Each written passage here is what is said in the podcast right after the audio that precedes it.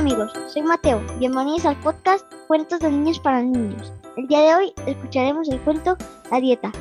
Débora era una mujer con sobrepeso, así que fue al doctor para que le dijera cómo adelgazar. Quiero que coma verduras y granos enteros por dos días. Luego se salte uno y repite el procedimiento. Nos vemos en dos semanas y la siguiente vez que venga deberá pesar por lo menos 6 kilos menos. Sin embargo, cuando Débora regresó, el doctor se sorprendió de ver que había bajado 8 kilos.